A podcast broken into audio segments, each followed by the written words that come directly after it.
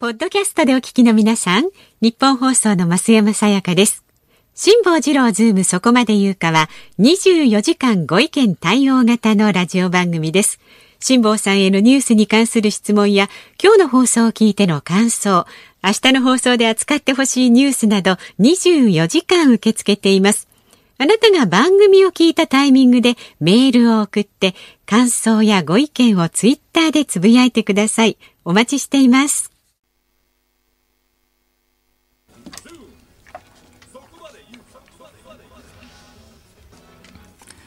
10月13日火曜日時刻は午後3時半を回りました。FM93 AM1242 日本放送ラジオで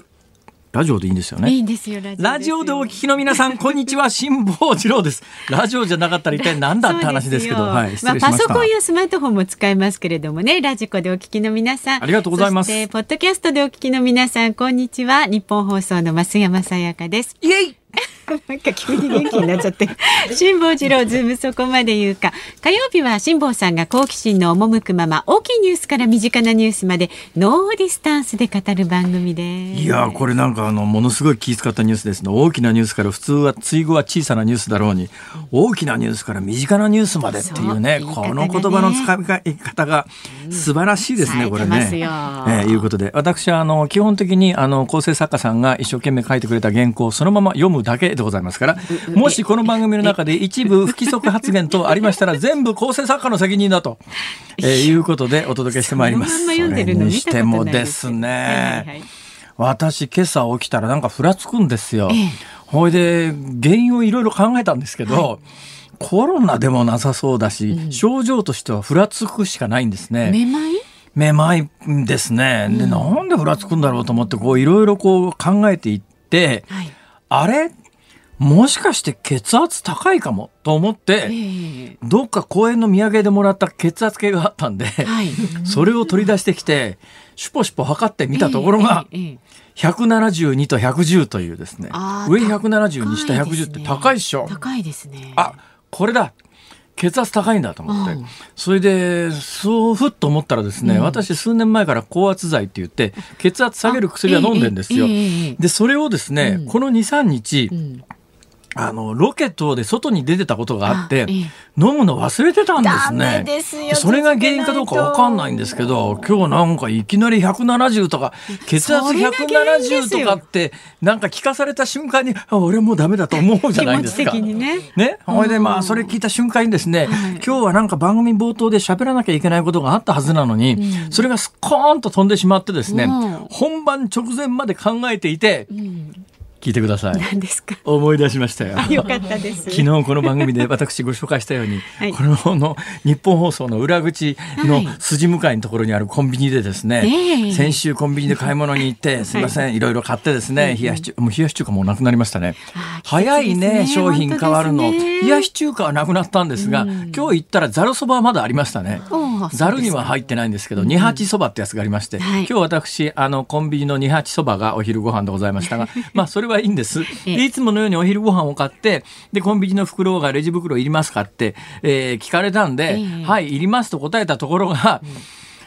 あの、レジでカウントしてな、してくれなくてレジ袋が出てこないからすいません、あのレジ袋っつったら、い。や、お客さん、あの、カバン目の前に置いて入りますって言ったじゃないですか。い。やいや、は、入りますじゃなくて、はい、いりますって言ったんだ、あれは。入りますと。それからもう一遍3円払ってですね、レジ袋を1枚買って、はい。その中に入れたという話を昨日しましたよね。そその時に東京駅エピソード、この東京駅エピソードっていうのはかなり近いケースなんですけど、はい。これに関しては私、もしかするとこの番組が土曜日の週一レギュラーだった時にお話をした可能性がありますんで、えーもしかすると 増山さんが私の話を真剣に聞いていれば覚えているはずなんですけれども、増山さんは数年前のことどころかええ、今リアルタイムで話している時も、えー目の前でいたずら書きを台本にしてですね 私の話をさっぱり聞いていないと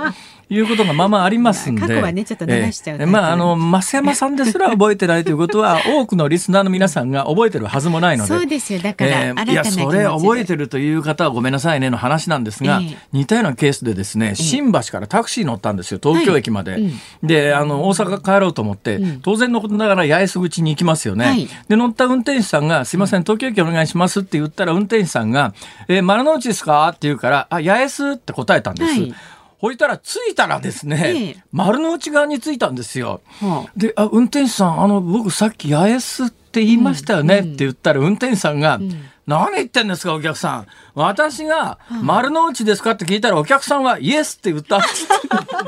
実話ですよこれ。実話ですよ。俺もねさすがにびっくりしたよ。イエス。イエスって言うか言わないですよね。丸の内ですかって聞かれてヤエスって言ったらいやお客さんイエスって言ったって。いやいやいやいやもういいですここでって言って。降りて地下道を取って向こうまで行きましたけど、渡ってね、びっくりしましたね。いやいろいろね聞き間違いっていうか空耳空耳っていうかあるもんですよね。でそういうことがあるとやっぱり若干血圧上がるじゃないですか。ということで冒頭の話につながっていくわけでございますが、はい、まあまあ東京で暮らしてるといろんなことがあるよなということでね今日は若干あの血圧高めですから血圧高めで、えー、テンションも上げると切れてしまうかもしれませんので若干ちょっと抑え気味に抑え気味に暴走しそうになったらどうぞ増山さん。あの後ろからこうね、えー、押さえてください。増山さんもなんかね、あのいつもと雰囲気違うなと思ったら、なんか何ですか初見台みたいなやつ、初見台ってわかりますか？今時初見台って言ったってですね、ほとんど誰も知らないでしょ。あれ初見台でいいのかな？書を見る台と書いて初見台って言いません？あれ、あれ誰も知らない。あれ誰も知らねえよ、これ。最近そんなもん使って本読む人いないんですね。昔は我々の頃ありましたけどね。タブレット立てるようなやつですね。はいはい、初見台、今、そこで、横でサブ D の、えー、ファクトチェックに忙しい鍋谷君が調べてくれておりますが、初見台という言葉がありますか？書、ね、を見る台ですね。書を見る台で、昔は文房具店の中に売ってたんですが、最近ほとんど見ませんね。姿勢を正しく本を読むためにですね、本に一定の角度をつけるためのものです。ちょうどあのスマホとかタブレットを立てて見るようなものが近いんですけども、えー、今日まさにそのタブレットを立ててみる台を iPad スタンドですこれはね。あ目の前に置かれて、うん、えー、その上に、えー、進行表台本を置いて 増山さんが進行してらっしゃるんですがなんでそんなことになったのかというと、ええ、昨日のコルセット問題ですね、はい、そうなんです。首が痛くなったんで要するに下を向けないという状況なんですね。下を向くとやっぱね首に負担がかかるので、はあはあ、これはいいかもと思ってこの iPad 立ててる台を持ってきて見ると姿勢なかなかね素晴らしい姿勢で背筋がピンと伸びて目の前に台本があると。ねだけど、うん、これだんだん進化していくと、はい、ね、私もだんだんほら体が偉いとですね、うん、こうやってあの上半身を起こして椅子に座ってることが辛くなると、はい、そのうち寝っ転がってですね天井に台本進行表を置いて それを見ながら喋るというようなシステムだったらいつまででもこのお仕事は続けられるんではなかろうかと。じゃあもう100歳までねやりましょうよ。いろんなところに原稿それはあの世の中の人に迷惑ですから。はい、そんなことはないそんなこんなでございまして、はい、ぼちぼち進めてまいりましょう。はい、頑張ってお送りしましょう。まず今日の株と為替の値動きです。今日の東京株式市場日経平均株価は3営業日ぶりに反発しました。昨日に比べまして43円9銭高い2万3601円78銭で取引を終えました。まあ、前日のアメリカ株式市場が値上がりをいたしまして投資家心理が改善したようです。で為替相場は現在1ドル105円40銭付近で取引されています。昨日のこの時間と比べますとね10銭ほど円高になっています。まあでもね、その連日前日のアメリカ株式市場が値上がりしって話ですが、はい、昨日の長浜さんの話で、昨日一面白かったのがですねなんでアメリカの株式市場が上がってるかというと、うん、トランプさんがコロナになってでアメリカの世論調査でどうもバイデンと大差がつき始めて、はい、11月3日目、はい、3日の1回目の投票でバイデン大統領で決定するんじゃないのか、うん、これが僅差だったりなんかするとですねまた揉め始めて裁判所に行ってっていうこれ実は2000の時2000年の時にえー、ゴア対ブッシュジュニアの時かな、戦いで、最後までフロリダのこれ得票数が、えー、どうなんだっていうので裁判所で延々揉めたことがあるんですよ。そんなことになるといつまでたっても大統領が決まらないみたいなことになると、株式市場にも波乱要因になると、ところがこれだけ差がついてくると多分もうバイデンぶっちぎりでバイデン勝利間違いないだろうということで言うと、誰が大統領になるかで少なくとも揉めなくて済むんじゃないのっていう思惑で、当面混乱が避けられるんじゃないかということでアメリカ市場が値上がりしてるということなんだけど、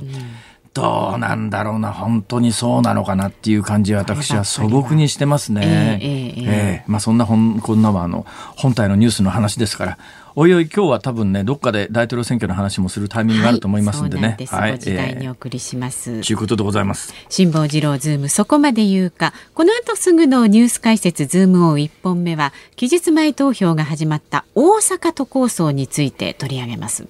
で4時台にお送りするズームオン2本目はデジタル庁に期待すべき新しい行政とはということで東京大学大学院准教授の高木聡一郎さんに伺います。そして5時台のズームオンがアメリカ大統領選挙。トランプ氏感染後初の集会に激戦州フロリダで健在強調。私あのこれを言及していいのかですね。ラジオの慣例がわからないんです。テレビの場合はね、はい、あのいろいろこうどこまで喋っていいのかとか何を話題にしていいのかっていうのはもう30何年もやってますからある程度こう感覚的にわかるんですが、はい、言うてもラジオは素人ですからこれを話題にしていいのかどうなのかもし今喋り始めた時にそれはダメですということならちょっとアドバイスをいただきたいんですが、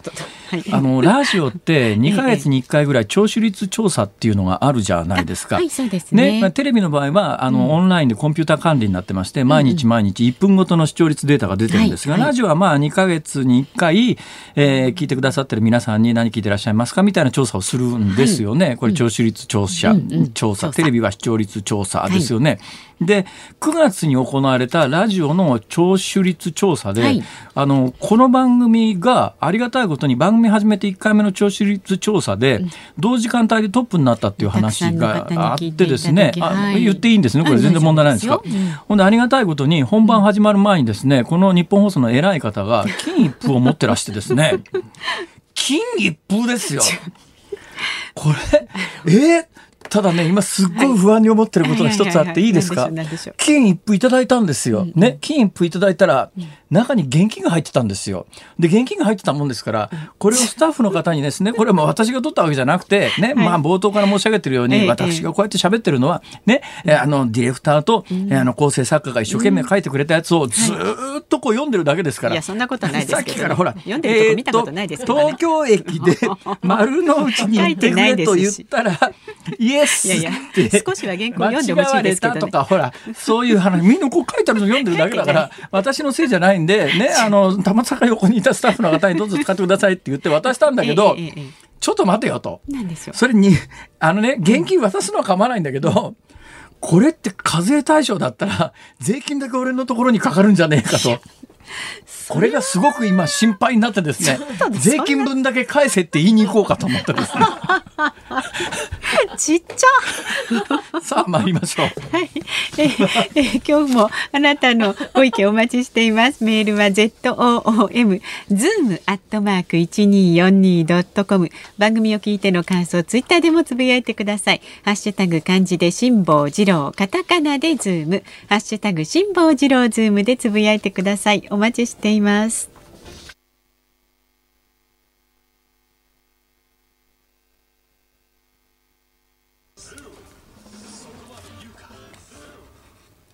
有楽町ニッポン放送のスタジオからお送りしています。辛坊治郎ズームそこまで言うか。このコーナーでは辛坊さんが独自の視点でニュースを解説。まずは昨日夕方から今日この時間までの話題を1分で振り返るズームフラッシュです。今日午後赤羽和義国土交通大臣が記者会見し GoTo トラベルをめぐり大手の旅行予約サイトなどで割引額が引き下げられた問題で明日の午前までに割引額を元に戻すと発表しました。韓国で開かれる日中韓首脳会談に関し元徴用工問題で受け入れ可能な措置を講じない限り菅義偉総理大臣は出席しないとの立場を日本政府が韓国側に伝えていたことが分かりました。来年春の千葉県知事選挙に現在3期目の森田健作知事が立候補しない公算が大きくなったと読売新聞が報じました。自民党県連は鈴木大地前スポーツ庁長官の擁立を進めています。加藤勝信官房長官は今日の記者会見で日本学術会議が推薦した会員候補6人の任命拒否をめぐり人選の起案段階について総理大臣が一人一人チェックしていくわけではなく事務方に任せていたと述べました。参議院選挙広島選挙区の大規模買収事件で公職選挙法違反の罪に問われた河井案里被告の第18回公判が行われ安里被告が主人のご無礼を許してくださいと号泣する一幕がありました。なんだその主人のご無礼を許してくださいと号泣するって。泣いてしまったどういうことだそれまあこれねやっぱりこの2人は問題であることは間違いありませんし自民党本部から流れた1億5000万円というのの原資が何だったのかどう使われたのかに関してはちょっとやっぱり今後も追及していくっていうかえー、自民党本部も説明する義務があると思いますけれども、はい、さは去りながらやっぱり今回の問題で大きな問題は検察がですね、うん、金を受け取った側を全く不問に付してですね受け取った側を不問に付してどころじゃなく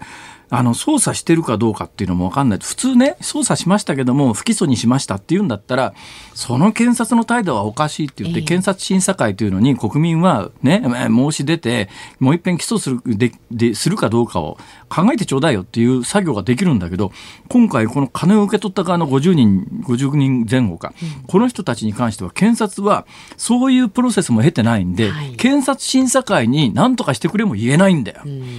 こんなむちゃくちゃな話があるかと。まあ、検察はその、だってね、大きな構図で言うと、何が問題かというと、やっぱり日本の地方の政界で、地方の議員は金もらわなきゃ動かないっていう現実があって、で、この人たち当選してるわけだから、金もらったら動いて、票集めに頑張ったっていうことでしょ。だからそういう構図が普通にあるっていうことで、その文化を正さない限り、同じことはいくらでも起きるよ。はい、ところが今回は、金を送った側だけ摘発して実際本質的な問題であるところの金を受け取った側に関しては一切不問に付すってこれ検察どういうつもりなんだと。だけどその検察に関してじゃあ国民が何かあの意思を反映さすことができるかというと全くできないからね、でこれに関して若干でも国民の意思が反映できるように定年だけちょっといじろうかって政府が関与できるかできるようにしようって言ったらそれも一部のメディア等が火つけてわけのわかんない人たちが反対して潰すという。これもう日本学術会議と全く同じ構図で日本学術会議も何やろうと民間の団体だったら勝手だけれども政府の組織なんだから政府の組織で税金が入ってる限りは国民が関与できないっていう組織はおかしいわけでじゃあそれに国民がちょっとでも関与できるようにしようというと今回みたいに一部のメディアが大騒ぎすると。基本的に騒いでるメディアって思想性が除外された6人とあの同じ思想性の人たちなんだけど、うんじゃあ民主主義のもとにおいて国民が検察にしろ、なんとか審査会にしろ、なんとか会議にしろ、全く関われないような組織が存在していいのかって話で、ね、言論の自由はもちろん大切だから憲法21条で、あの民間の団体が何をしようと、どんなことを言おうと、それがあの、暴力だとかって刑事に触れるようなことがない限りは、言論の自由だけで日本は摘発されることがないという、これは大切なんだけども、政府の機関は違うだろうって話なんだけど、そういう当たり前のことが通用しないのはちょっと異常だよな。これで言うとやっぱり、この沖縄の件は、やっぱり金受け取った側が一切不問はないだろうと。もう何回でも言ってるし、今後も言っていこうと思うんだけど、あ広島か。そうですね、だけどこれ言い続けるとな検察に睨まれるんだろうな。そうするとなんか何もしてないのに俺今日帰りに立ち小便とかして捕まるんだろうな。いやそれはえ？あの立ち小便もしない方がいいですけどね。あそう。ええあそう、はい、帰りに帰りに鍋ちゃんとこうつるんで帰って帰りにあのじゃんけんでどっちが牛丼払うかでかけて賭博罪で摘発されるんだろうな。そうかもしれませんよこれ賭博罪はなかなか難しくてですね、ええ、娯楽とみなされたら OK なんですよ。だから娯楽とそうなんですよ。娯楽と娯楽じゃないところのボーダーラインは曖昧でしょ？誰が乱すんですか？それは警察検察が乱すんですよ。この間のあの賭け麻雀でもそうですよ。だからあの同じレートでも、はい、恵比寿さんだと捕まっちゃうんだよ。ね、も検察官だと捕まんないんだよ。それ決めるのは検察官の腹一つっておかしくないかこれ、おかしい。牛丼の場合はね多分ボーダーラインだと思う。牛丼を買うための500円の現金かけたら、厳密に言うと捕まりますつまりね、現金はダメなんですよ。現金は一、過去の判例で言うと、1円でもかけてると、それは娯楽じゃないとみなされるんです。でチョコレートってよくね、あの、隠語があるんですよ、ゴルフで。私、ゴルフやらないし、ゴルフで賭けなんか絶対しませんけど、賭けする以前にゴルフやらないからね。だけど、ゴルフの隠語で賭けするときにチョコレートって言い方があるんですよ。これなんでかというと、チョコレートをかけるのは、まず、犯罪にはなりません。本当のチョコレートならね。お金じゃないお金じゃないけれど。だけど、チョコレートと言って現金動かすと確実に犯罪です。だけど、それを摘発するか摘発しないかは検察官の腹一つなんです。基礎便宜主義っていうシステムがありまして、起訴するかどうかは最終決定権は検察官の個人にありますから。そうするとね、検察官が、まあ、普通の人間だったらこれは犯罪じゃないし摘発しないけれども辛抱だろ。う死刑だ死刑。みたいなこと。まあ賭博で死刑はないですけどね。ね。ぶっちゃけそういうことが通用するわけですよ。だからやっぱ国民が検察に関して何か歯止めがかけられるかというと今ないんですよ、裁判官に関しては実はあるんです、最高裁の判事に関してはこれは選挙の時に国民審査っていうのがあって、これは最高裁の判事として適切ではないと思ったら、一応ね今まで一人もクビになった人いませんけど、制度的には最高裁の判事はクビにする権限が国民に制度上保障されてるんですが、はい、検察官に関しては全くないんですよ。ね、検察どんだけ暴走しようと。うん、いや、だからそれは検察官に関しては行政組織の一員だから、我々が選挙を通じて政治を通じてコントロールしますというのが日本の仕組みなんですが、はい。その仕組みで定年制入れるっていうだけで例の大騒ぎだよ。何なんだこの国はと思うな俺は。だからそういうことを主張する人たちは民主主義をどう考えてるんだと。本質が分かっているのかと。あいかん。今日は血圧上げちゃいけないの 大丈夫ですか？言ってください次じゃあ行きましょう今日この時間特集するニュースこちらです大阪都構想住民投票期日前投票始まる大阪都構想への賛否を問う住民投票の期日前投票が今日大阪市内28カ所で始まりました。新型コロナウイルス感染症への対策として密にならないよう投票所をさらに増設する予定です。昨日は大阪からリモートで行いまして、はい、今日東京にやってまいりまして、東京、大阪の新聞を読み比べたんですが、びっくりしましたね。東京でも意外と大きなニュースになってますね。ねこれ、大阪市を解体するかどうかという話なんで、はいはい、東京の人はほとんど興味がないのかと思ったら、結構話題になってますね。ワイドショーなんかでもね、あの、割と取り上げてましたね。ああ、そうですか、うん、他にネタがないんですよ。それともう一つね、ここだけの話ですよ。大きな声では決して言いませんけどね、このラジオをお聞きの皆さんだけの特別特典ですけれども、あのですね、今やっぱり新聞的には朝日新聞毎日新聞などは特に毎日新聞などは突出してですね、例の学術会議の話を書いてくるじゃないですか、これねテレビでやるとね数字が取れないんですよ。そうそういうことな見事に取れないですね。どうなんだろう。ほとんど興味がないのかな。わかんないですけどね。一部興味のあるっていう人はそこそれなりにいるんですけれども、テレビでやると視聴率取れないんですよ。だからワイドショーでもあんまりやってないでしょ。確かにそうですね。ね。いやだけど東京で大阪都構想やってどのぐらい数字が取れるんだっていう気は正直するんですけどでも意外と東京で大きく取り上げられているのを見てびっくりしたんですが、うん、知ってます？私昨日か昨日告示なんですよ、告示と同時にですね選挙運動みたいなものが始められます、で原則公職選挙法が適用されますので、はい、買収とか個別訪問はダメなんですが、あの、選挙の時だと、ビラ配れる上限の金額とかそういうの決まってるんですが、それはないんです。あ、そうなんですか？だから、まあ、普通の選挙の公職選挙法が原則は適用されますけれども、この住民投票に関して言うと、普通の選挙よりも緩いところもあって、まあ、そんなこともある、あって、街頭ではですね、昨日、関西、大阪、うるさかったっすよ。そうですもうなんかビルの中にいてもですね、うん。うん、特に昨日私が目立ったなと思ったのは反対運動をやってる特定の政党の皆さんが、まあ割とご高齢の方多いですけれども、街頭に集結してですね、上りを立てて、大阪市をなくすなって言ってもすごい騒ぎ。ビルの中で仕事してると中にガンガン聞こえてくるっていう、まあ、これいっぺんね皆さん見に行かれたら面白いですよ、ね、中身の話はおいおい。はい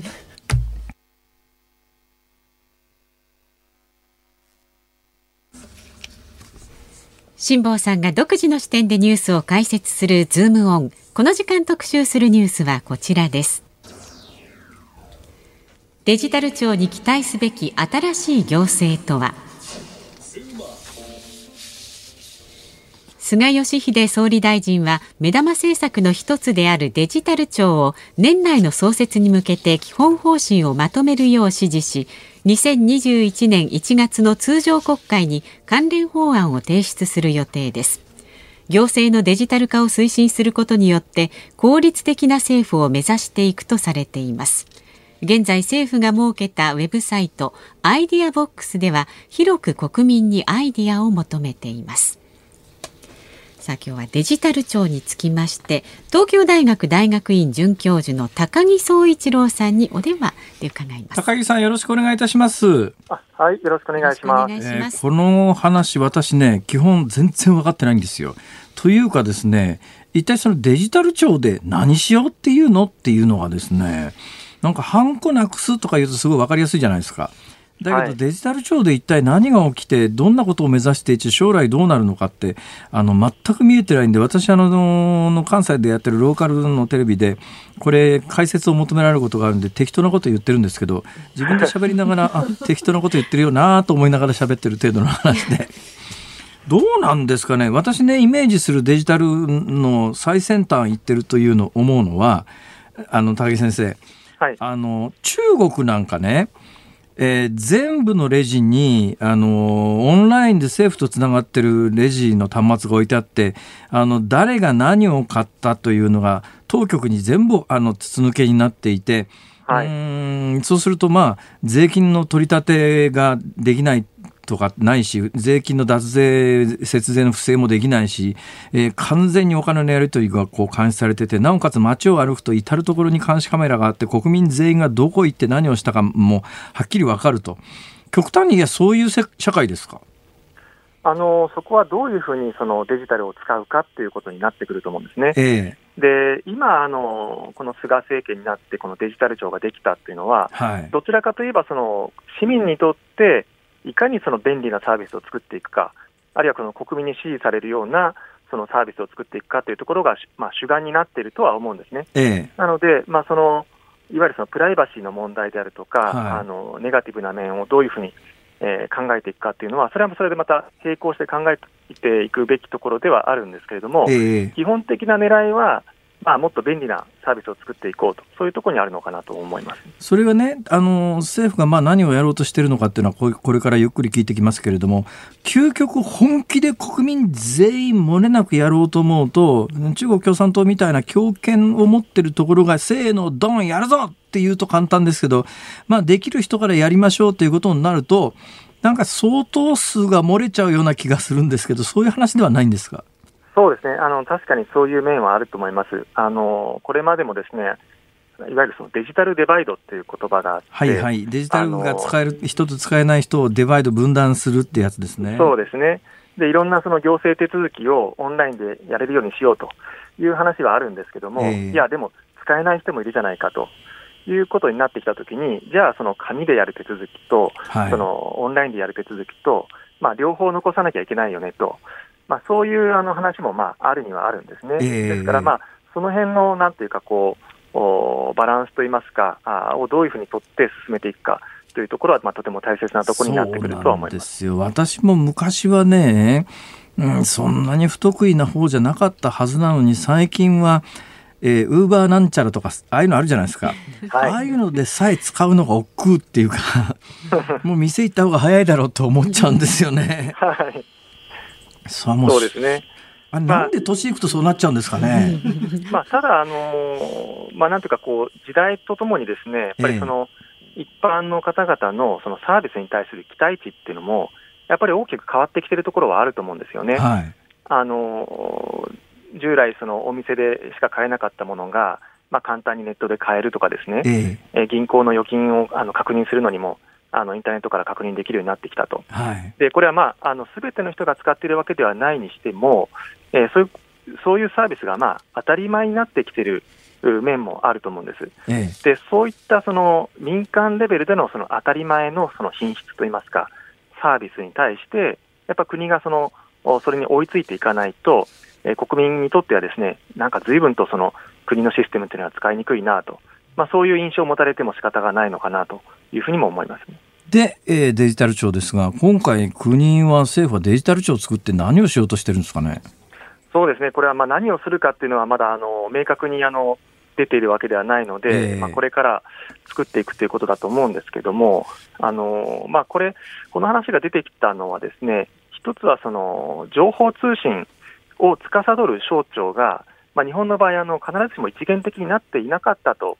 いうことが一番大きいと思うんですね。私のイメージでいうと、経産省か、あるいはまあ電波法電波関係だったら総務省かなっていうイメージですけど。そうですね。あのいわゆるその電子政府と言われているものの中で、はい、えー、役所と、まあ、あの国の観光庁、あるいは自治体で、えー、使われるようなシステムの、まあ、かなりの部分は総務省で実はあの企画をであるとか開発をされていたりとか、ほうほう。あるいは先端的なものについてはあの経済産業省が、はい、あのやっていたり、えー、あるいはですねあの国が持っているさまざまな業務、えー、例えばハローワークの関係であれば厚生労働省だとかですね、航空関係であれば国交省だとかですね、はい、いろんなところがそのシステムを、まあ、持って企画をしているという形なんですね。えー、これで、はい、どうぞ。はい。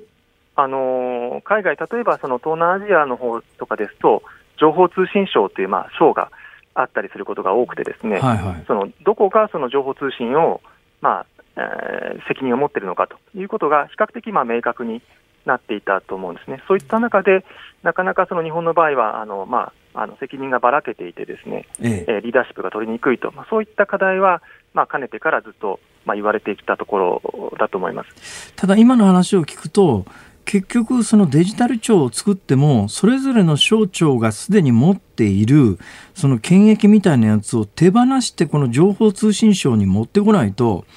なんだかあの中を取り持つ調整役みたいなもので終わっちゃいませんかね、これ。そうですね、この調整役に終わらないかということは、とてもあの重要なポイントだと思います。でじゃあ、すべて持ってくればいいかというと、ですねこれはもうこれでまた非常にあのノウハウが求められるところでして、はいはい、あの例えば税金の管理だとかですね、えー、えー、航空管制だとかですね、えー、えー、国の調達のシステムとか、まあ、一つ一つが、まあ、ものすごいその業務知識が必要なシステムになってくるんですよね。はい、ですから、まあ、あのすべてをデジタル庁に一括して、えー、そこで、えー、全ての開発を行うっていうのも、これはこれでまあ難しいかなと思っておりまして、どちらかといえば、その全国全体でですねもっと便利なサービスに作り変えていくと、そこの旗振り役を、まあ、デジタル庁が、まあ、果たしていけるといいんじゃないかなと、私はまあそういうふうにあの思っています。デジタル庁が近々できたとして、数年後、私たちの生活のどこがどう変わります？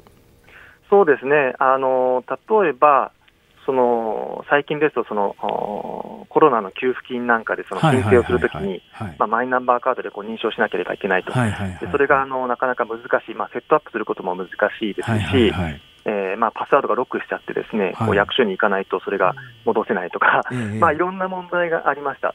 でそういったものをもっと便利にして、えー、すぐに誰でも申請できるようにするとか、はい、あるいはそのいろんな役所に申請をするときに、えー、住民票を出さなきゃいけないとかですね、えー、登記簿謄本出さなきゃいけないとか、えー、いろんなその書類をですね他の役所から取って、えー、それをもう一回出し直さなきゃいけないと。そういう、まあ、煩雑なところがあったと思うんですけども、えー、そういうものが、まあ、なくてもいい、つまりそれは役所の裏側でちゃんとその連携しておいてもらうと、えー、そういったサービスが実現されるということを、まあ、私は期待しています。それでね、今、ふっと全然違うこと、まあ、全然違わないんですけど思い出したんですけど、はい、今マイナンバーっていうのが国民全員に番号が付与されてで、まあ、カードを持つか持たないかは国民の自由だよっていう話になってますよね。はい、その前にですよ確か私の記憶で言うと20年ぐらい前だと思うんですがいわゆる住民基本台帳ネットワークって住基ネットっていうやつが、はい、なんか大問題になって騒然としたことがあったじゃないですか。ありましたね。で住民基本台帳ネットワークって大したネットワークでもなくて少なくとも住民票に記載されているようなデータを日本中の役所で横断的にあの持ちましょうっていうのであれだけの反対ありましたよね。あれ結局どうなったんですか、えー、住基ネットは。まあ、結局はですね、あの考え方が発展をして、今のマイナンバーになったんですね。ですから、まあ、あの時代があ、まあ、変わってといいますか、あのまあ、確かにその当時は、まあ、プライバシーの問題であるとかっていうことが懸念されたとは思うんですけども、まあ、それよりも国民一人一人の情報がきちんと管理されることの方が、まあ、重要だということが、まあ、どちらかといえばあの重視をされるようになって、えー、それでまあマイナンバーのシステムがまあ実現したという流れではないかなと思います重機ネットとマイナンバーっていうのは、要するに、まあ、あの進化系と原型っていう感じですか？そうだと思いますそれでいうと、重機ネットの時にあれだけ凄まじい反対が一部の勢力にあったのに、マイナンバーって、あんまり反対もなく、スーッと取っちゃったっていうのは、これ、時代が変化したからなんですかね。やっぱりそうだと思いますね。あのまあ、どんな例えばその民間のサービスでもですね、そのユーザーさんがどの人かわからないということでは、やっぱりなかなかそのサービスがうまく作れないということがあって、えー、やっぱりその一人一人のその国民がこの人が誰なのか、まあ、どこの誰なのかということをきちんと管理できるということが、まあ、いろんなそのサービスを作っていく上での、まあ、大事な基盤ではないかとまあ、そういうまあ認識が広がったということだと思います、ね、え先生、続いてお話伺いますが、ちょっとね、交通情報が一旦ちょっとここ入ってきたんで、はい、ちょっと一瞬そちらの方に切り替えさせてください。はい、電車の情報が入りました。JR 京浜東北線が与野駅で発生した人身事故の影響で、現在上下線で運転を見合わせています。JR 東日本によりますと運転の再開はこの後午後5時10分頃の見込みということです。まだしばらく時間があります、京浜東北線全部止まってるんですか？そうですね。現在上下線でも、ね、はい、運転見合わせておりますのでご利用の方ご注意ください。はい高木さんあ失礼しました、はい、えー、引き続きお願いしますで、えー、じゃあ、まあ、あの、マイナンバーを利用して、まあ、コロナみたいな時の給付金はすぐに出るようになる。だけどね、そのマイナンバーにしたところで今、カード取るか取らないかは任意ですよね。はい、で、それに対して預金口座紐付けるかどうかっていうのも任意になってますよね。うん、これ、例えば中国共産党でやろうとすると、全員一律強制的にやるじゃないですか。となると任意でやってる限りは相当数漏れが出てくるんで漏れがある間は結局同じような騒動を繰り返さなきゃいけないっていうことになりますよねこれ。そうですね、まあ、あの実はそのマイナンバーもそのナンバーというその番号自体はすべ、ての国民に発行されてるんですよね。で、ねはい、えー、カードというものがあるのはそのマイナンバーと連動しているその公的個人認証という、まあ、本人があ確認したよということをまあ、電子的に示す証明書の入れ物として、まあ、マイナンバーカードというのが、まあ、実はこう重要になってるんですけれども、はいはい、まあ、そういうものが、まあ、あのカードじゃなくて、例えばスマホに入れることができるとか、そういうふうになってくれば、別にカードがなくても、ですね同じサービスを、まあ、皆さんが受けるということはあのできるようになると思います。で一方で、まあ、その例えば銀行口座を紐付けるかどうかというところは、あの強制的にやるということもあるかもしれませんけれども、それが仮に、まあ、とても便利なものになってくる、例えばあの政府がですね一律国民一律にその給付金を支払うとなったときに、まあ、銀行口座がある人にはもう即日支払われるけれども、登録してない方は、まあ、書類で手続きをしなければいけないと、まあ、そういうふうになってくれば、まあ、国民の側もですね、まあ、銀行口座を登録してもいいかというふうに思ってくる、まあ、そういうふうに、まあ、なんていうかこう、便利なサービスがあるんであれば、ま、皆さん登録するということが一つの、まあ、方法としてはあるのかなと思います、まあ、私あの、かなり乱暴なことを言うとですね本質的にはもう中国がやってるように全部の収入、支出、まあ、支出はちょっとやりすぎだと思いますが収入、えー、それから銀行口座お金の出入りみたいなものとこのマイナンバーと紐付けて、まあ、脱税できないような組織もシステムも作りながら給付するときにもそこで給付しましょう。そうすると所得も分かるから所得制限つけるときもつけやすいとか。ただそれをするとなるとまああの重機ネットの時の反対を思い出すとうんこれをやったら便利になるだろうっていうことを国民全部マスコミも含めて説得するっていう作業は相当大変ですよねこれ。そうですね、まあ、強制的に自動的にとなるとやはり反対も強くなってくるかなと思いますね。で、その時にただ一方で、じゃあこれでなどんなメリットがあるかというと、例えばその確定申告の時にですね、はい、この収入をいちいち整理したりとかですね、えー、経費をまあ割り当てたりとか、いろんなことをまあやんなきゃいけないと、はい、でそういったものがまあほとんど何もしなくても自動的にその確定申告の準備が完了できるんだと。えーまあ、そういうことをまあ説明した上で、それでまあ納得いただけるかどうかということになってくるんだと思いますね。私、それはね、私はあの先生の研究してらっしゃることはよくわかるし、すごく便利だと思うんですが、間違いなく税理士会反対しますね、それ。そうですね、それはあの そうだと思います、ね。となると、なかなかこのアナログの社会って、ありとあらゆる既得権益みたいなものがこう網の目のように組み合わさってできてる社会なんで、うん、デジタル化するって口で言うのは簡単だけど、これ一個一個突破していくのは大変ですね、これ。そうですね。あの、いろんな、あの、まあ、仕事で関わっている方がたくさんいらっしゃいますから、まあ、そこのせめぎ合いというところがありまして、まあ、だからこそその政治のリーダーシップっていうのは、まあ、とても求められる、まあ、分野なのかなと思います、ね、そうなんですね。結局やっぱり、あの、その政府、政治に対して信頼がないと、それは便利ですよって言われたときに、なんかけ裏で考えてんじゃねえのって思っちゃいますからね。そうなんです。で、実際ですね、その政府への信頼度は度がまあ高ければ、電子政府のサービスの利用率が高いと、そういう研究もあるんですね民主主義社会ではそうでしょうね、まあ、えー、共産主義社会ではまた別の問題があるんだろうと思いますけど。えー、なるほど先生あの、はい、まだまだ聞きたいこといっぱいありますんで、ぜひまたお願いします。教えてください。はい。はい、よろしくお願いします。私もあの先生の受け入れでよそで使わせていただきますんで。ありがとうございました。お忙しいところ、今日はどうもありがとうございました。東京大学大学院准教授高木総一郎さんに伺いました。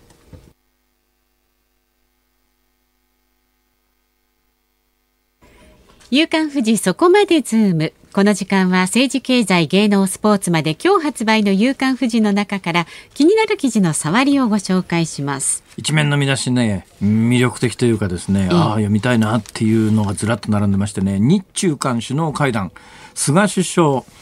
れなんかやっぱ菅首相とこう読みそうになって 一遍頭の中でぐるっと回して「あ菅じゃなくて菅だ」って、うん、当分なれるのにまだ時間かかりますよね。はい、えー、菅首相訪韓拒絶えー、いうようなことで、これ2面に出てますけどね、あの、菅首相訪韓に難色。えーと、関係筋によると日本政府は9月下旬までに徴用工訴訟で敗訴した日本企業の資産売却問題に関し韓国側が適切な対応をしなければ首相の訪韓はありえないとの認識を韓国側に伝達したと。えいうことで、はい、まあ、この問題に対する、え菅内閣の姿勢はかなり鮮明ですね、え安倍内閣を受け継ぐ形になりますけれども、やっぱりちょっとこの徴用工問題って、どう考えても国際法上、日本に分がある話で、これちょっと折れるということになって、総理大臣が韓国行った、その直後に、現金化みたいなことになると、まあ、日本のメンツ丸つぶれだし、うん、そう逆に言うと日本の首相が行くことで、そういうことにゴーサインを与えるということもありえますからね、まあ、この判断はこれで正しいだろうと思います。はい。えー、で一面なんですがこれ私ね知らなかったんですよ。あの、この間ね、あの、オーストラリア、インド、日本、うん、そしてアメリカの外務大臣の会談が日本で行われたって話があったじゃないですか。はいえー、これにやっぱりね、中国が相当反発していて、えー、オーストラリア人の作家をスパイ活動の罪で起訴した。このニュースは知ってました。はい、で、その他にも台湾で数百件もの事件を集中的に摘発したということで、やっぱりちょっとこの4カ国の外相にはもちろん台湾入ってないんですけども、えー、やっぱりその台湾包囲網というのを相当本気でやり始めてるんじゃないのという中で、台湾のすぐ横にある、台湾は台湾で尖閣は自分たちのもんだ。えー、中国の論理は何かっていうとですね、尖閣は台湾のもんだと。台湾は中国のものだ。だから尖閣は中国のものだという、こういう理屈なんですが、はい11日午前に領海侵犯した中国海警局の公船公の船ですね、はい、2隻が領海内にとどまっていることを確認した。7月に記録した連続滞在39時間23分を13日午前2時11分頃に超え2012年9月の尖閣国有化、まあ、あの尖閣の住所というかあのあそこ日本の領土もともと日本の領土ですけれども、はい、所有権をね、えー、日本政府にしたんで尖閣国有化以降最長となった。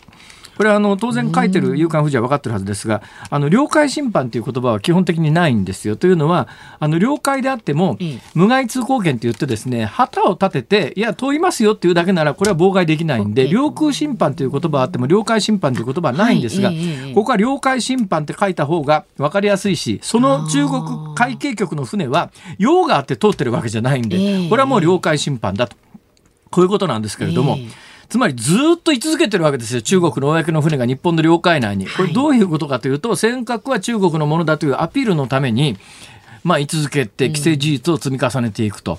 どうも中国はこの辺り、えー、本気でどっかのタイミングで上陸していくんじゃないのっていうようなことを思わすんですが、なんといっても18面。18面 ,18 面の前にね、今日すごい気になったのは。リーダーアナウンサーの記事も一応読んでください、ね、リーダーアナウンサーの記事も気になるし、はいはいはい、その前にですね、あの亡くなられた堤恭平さんが、はいはい、例のあの南沙織さんの17歳という歌をどうして書いたんだっていう背景と、そ、ね,、それからですね、これちょっと一言だけ言わして、3ページ目に書いてあるんですが、神奈川の異臭騒ぎの原因はこれだっていうようなことが夕刊富士に出てて、これすごい興味深いんだけど、ラジオではちょっと私言えません。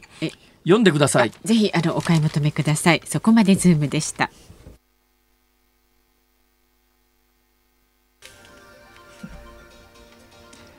10月13日火曜日時刻は午後5時を回りました。辛坊治郎です。ニッポン放送の増山さやかです。ニッポン放送夕方のニュース番組辛坊治郎ズームそこまで言うか。この時間は辛坊さんのエンディングリクエストコーナーです。昨日ね、えー、日本一のヒットメーカー堤恭平さん亡くなられたというニュースが入ってきましてね、はいえー、えー、私の思い出の曲であるあのマッチの銀ギラ銀にさりげなくをお届けしたんですが、はい、改めて堤恭平さんの作曲リストを見てみたらすごい人ですねこの人はね。でさらに先ほどあの「夕刊富士」のコーナーで、うん、えー、実は「夕刊富士」の中で堤恭平さんが、南沙織さんの「17歳」というあの曲を作曲したいきさつの話がねエピソードが出てきていまして、ああ17歳もいい曲だったなと思ったら無償に聴きたくなったので今週はもうねあの堤恭平さんに敬意を表して堤恭平さんシリーズで。はい、いきますか、えー、お届けしようということで今日南沙織さん17歳、はい、あいいですね。お願いします。久しぶりにじゃあ17歳で。番組ではラジオの前のあなたからのご意見24時間受け付けています。明日の放送で扱ってほしいニュースや話題などもね遠慮せずどんどん送ってくださいメールは zoom zoom アットマーク一二四二ドットコム。ツイッターハッシュタグ漢字で辛坊治郎、カタカナでズームハッシュタグ辛坊治郎ズームであなたからのご意見をお待ちしています。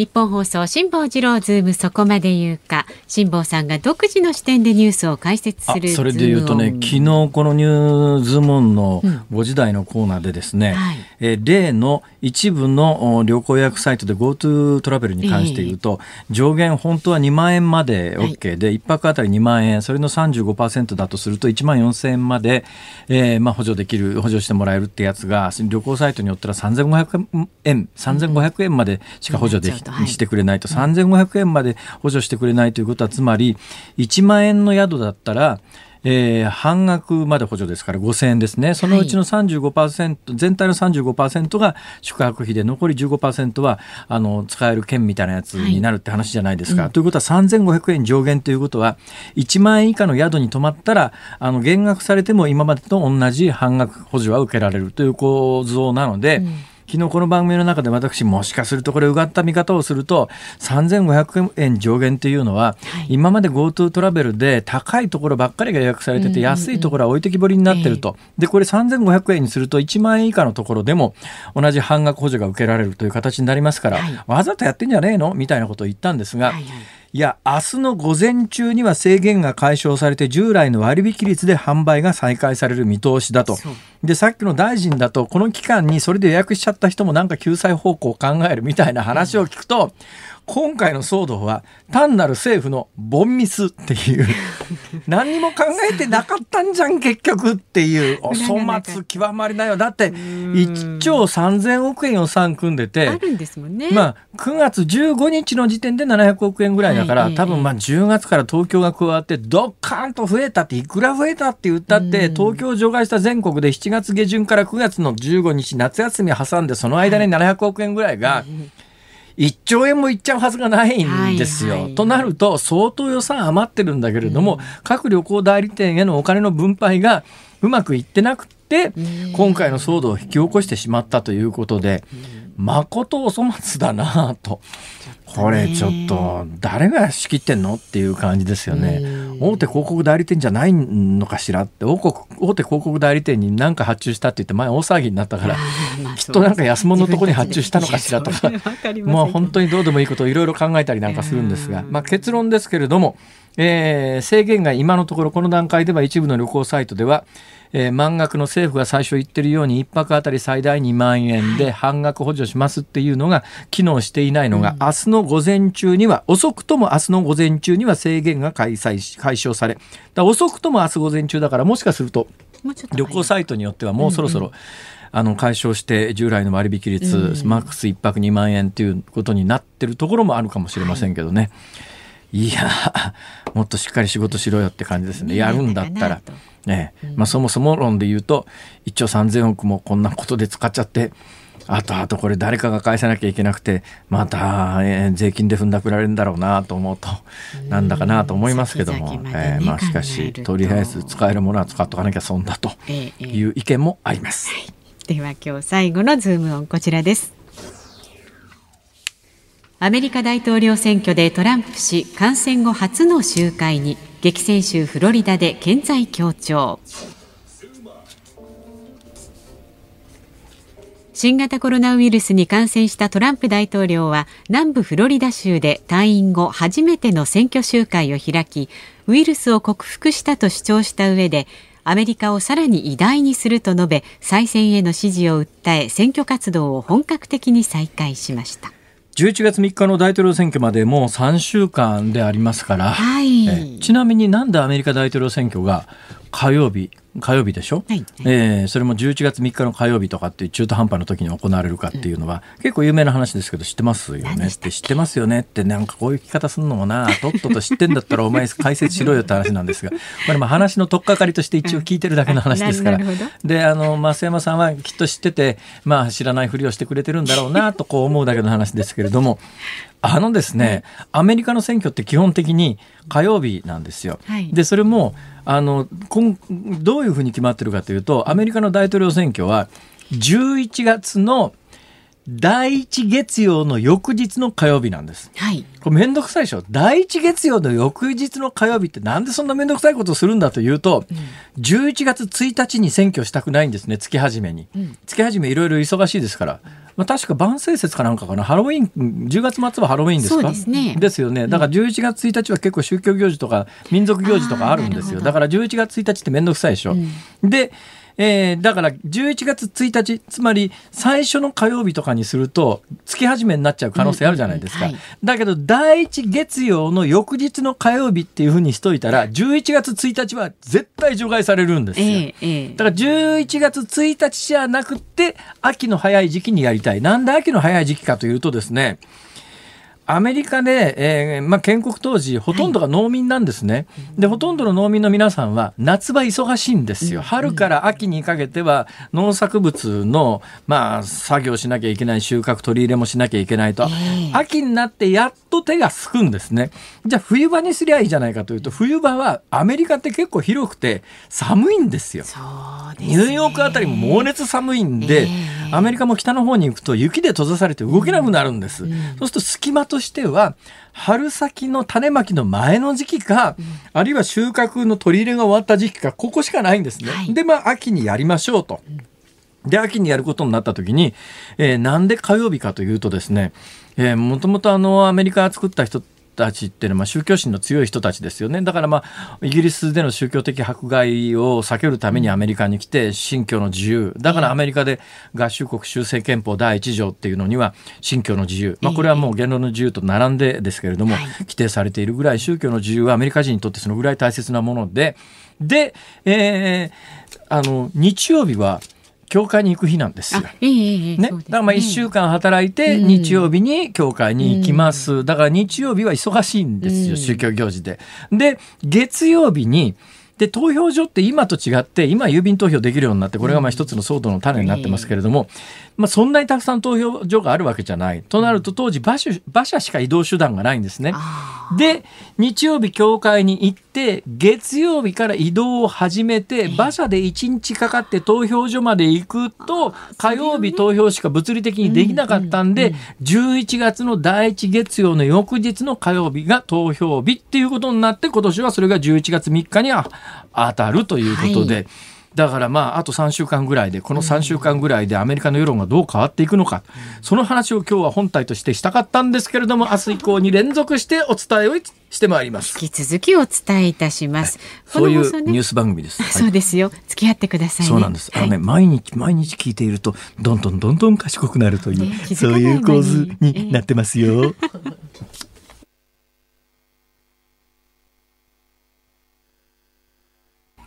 お送りしているのは南沙織で17歳南沙織さん透明感のあるいいお声ですよね。えー、作曲家堤恭平さんに対する敬意を込めて今週はあの堤恭平さん作曲の曲を訪れ、えー、お届けしておりますけれども、明日は何だろう。はい楽しみですね。って。あ私が選ぶのか。そうですよ。何にしようかな。なんか考えといてください。銀ギラ銀にさりげなく。あ昨日やったか。かけちゃいました。そうですね。あ、ね、さっきの話ですけれども、はいはい、えー、3500円に制限されていた GoTo トラベルなんですが、うん、一急 .com は今日の正午から、ジャランと楽天トラベルは今日の午後1時から、えー、最大1万4000円に戻ってるそうです。もう戻ってるんです、はい、ただし、期間中にもう3500円で予約しちゃった人は、はい、一旦キャンセルして取り直す必要があるんですが、取り直した際に、同じ値段で同じところが取れるかはわからないと。そうです、ね、これなかなか切ないね。本当ですね。この狭間に頼んだ人はね。本当だよ。どどんな誰がやってんだこの担当者はってそういう話ではあります。はい。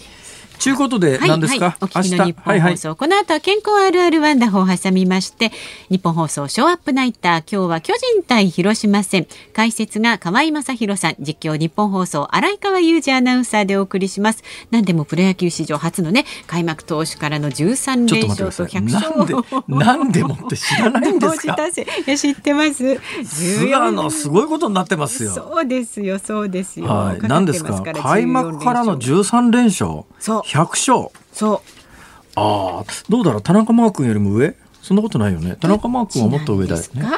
あちょっと今みんな、えー、田中マー君の方が上だよね。上だと思います、ね、はい、24連勝です。まあ菅野すごいです、はい、でさっきの電車の情報の続報ですね、人身事故の影響で運転を見合わせていた JR 京浜東北線。先ほど5時19分頃に全線で運転を再開しました。ただねダイヤの乱れが出ています。ちょうどお帰りの時刻なのでね十分注意してくださいで明日の朝6時からの飯田浩二の OK 工事アップは数量政策学者の高橋洋一さんがコメンテーター取り上げるニュースは GoTo トラベル予算追加配分へ菅総理年内の日中韓首脳会談に難色などです。それから我がズームではですね、はいはい。明日は IT ジャーナリストの西田宗近さんに 5G 対応スマホを取り巻く携帯会社の争いそれ聞いてみたいんだな。私今ね、ね、結構長年使ってるんでいつ買い替え時かなと思って、うんうん、はい、そのあたりもぜひ聞いちゃってください。はい、えー、とい。うことでここまでのお相手は辛坊治郎。ああれ？いいんですよいいんですね辛坊治郎と。増山さやかでした。また明日も聞いてちょうだい